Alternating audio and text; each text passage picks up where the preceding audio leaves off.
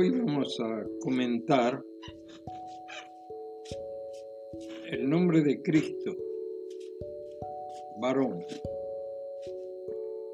Este nombre o título aparece varias veces en la, en la Biblia, en el Nuevo Testamento. En realidad era un uso común. No solo señalaba el género físico de las personas, sino que además era un calificativo. En Lucas 24:19, por ejemplo, dice, ¿qué cosas? Y ellos le dijeron, de Jesús Nazareno, que fue varón profeta, poderoso en obra y en palabra delante de Dios y de todo el pueblo. Este era el concepto que tenían los dos discípulos desalentados. Algunos hablan de que era un matrimonio, Cleofas y su mujer, a pesar de que habían escuchado que el Señor había resucitado ese mismo día. No lo creyeron y se iban de regreso de Jerusalén a su casa en Emaús. Y estaban caminando esos 14 kilómetros en medio de terrenos montañosos y muy desalentados sin saber qué pensar. Estaban totalmente confundidos sus pensamientos y mezclados sus sentimientos. De cualquier manera, seguían comprendiendo que el Señor era un varón profeta, no solo poderoso en sus palabras, sino también en sus obras. Sabían que contaba con el apoyo de Dios porque, como había deducido un maestro, Nicodemo, que dijo, Rabí, sabemos que has venido de Dios como maestro, porque nadie puede hacer estas señales que tú haces. En San Juan capítulo 3, verso 2. Nicodemo era un hombre excepcional y había comprendido este maestro de Israel, que Jesús hacía cosas que eran señales evidentes de un poder fuera de lo humano. Solo Dios podría hacerlo. Por eso no entendían lo que había pasado. Sus obras respaldaban sus dichos.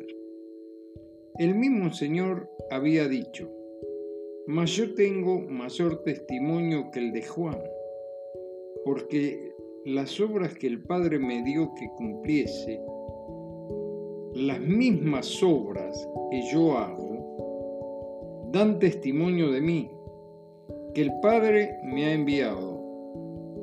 Esto está en Juan capítulo 5, verso 36.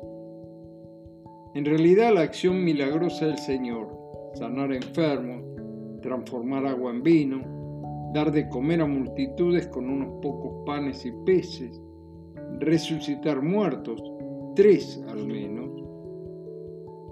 y muchos más, daban testimonio de que era el Hijo Eterno de Dios.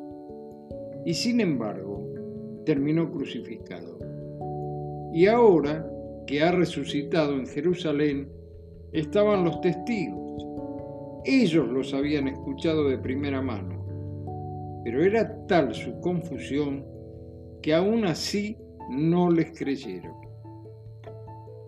En este caso, la identificación del Señor está relacionada con su identidad como ser humano. Fue un varón perfecto, en todo sentido. Nació en forma excepcional mediante la intervención divina en la Virgen María. Este es uno de los misterios más particulares, su encarnación. El apóstol Pedro, en Hechos capítulo 2, verso 22, dice en el discurso que inaugura la vida de la iglesia, Jesús Nazareno, varón aprobado por Dios, entre vosotros con las maravillas, prodigios, señales que Dios hizo entre vosotros por medio de él. Está presentado al Señor y le llama varón aprobado por Dios. Es decir, habían testigos de sus enseñanzas y sus obras. Por eso dice en su discurso, este Jesús a quien vosotros crucificasteis, Dios le ha hecho Señor y Cristo. Fue tal la manifestación del Espíritu Santo en aquella oportunidad que tres mil personas se añadieron a lo que en el capítulo 1 dicen que eran 120. ¿Se imaginan? La obra salvífica del Cristo, del Señor en la cruz, su sepultura, la resurrección, su entronización, nos aseguran nuestra posición. Somos hijos de Dios, a los que hemos creído en su nombre y hemos aceptado que Él fue un varón aprobado por Dios. Otro de mis libros queridos lo compré junto con el que ayer les comenté, el 23 de agosto de 1959. Este se llama Cristo en todas las escrituras. El autor A. M. Hodgkin. En realidad es un repaso libro por libro de todas las profecías con respecto al Señor. Y dice en el prefacio, cuando leemos algún pasaje del Antiguo Testamento, ¿cuántas veces nuestros ojos están embargados y solo vemos a Aarón el sacerdote, a David el pastor, a Salomón el rey?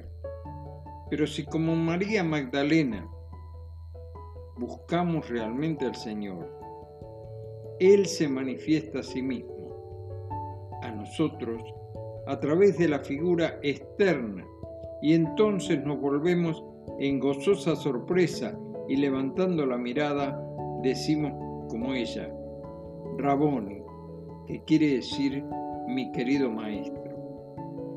A medida que seguimos buscando, le encontramos en los lugares del Antiguo Testamento en que menos esperábamos hallarle, hasta que todo se ilumina con la gloria de Dios en la faz de Jesucristo. Hasta aquí la lectura del libro, Cristo en todas las escrituras. Una vez más, nos debemos plantear esta situación. No podemos ser neutrales. La pregunta es, ¿qué concepto tengo de Jesús? ¿En quién está puesta mi fe? ¿Es Cristo un varón aprobado que está sentado en el trono de Dios y también en el trono de mi vida? ¿Estamos como los discípulos al principio de su caminata a Emaús o estamos como ellos al final? En realidad, la visión de un Cristo muerto como mártir, sin aceptar su resurrección, nos lleva a un camino sin salida es el aceptar que Él resucitó, que está sentado en el trono de Dios y que quiere llenar nuestra vida con su presencia.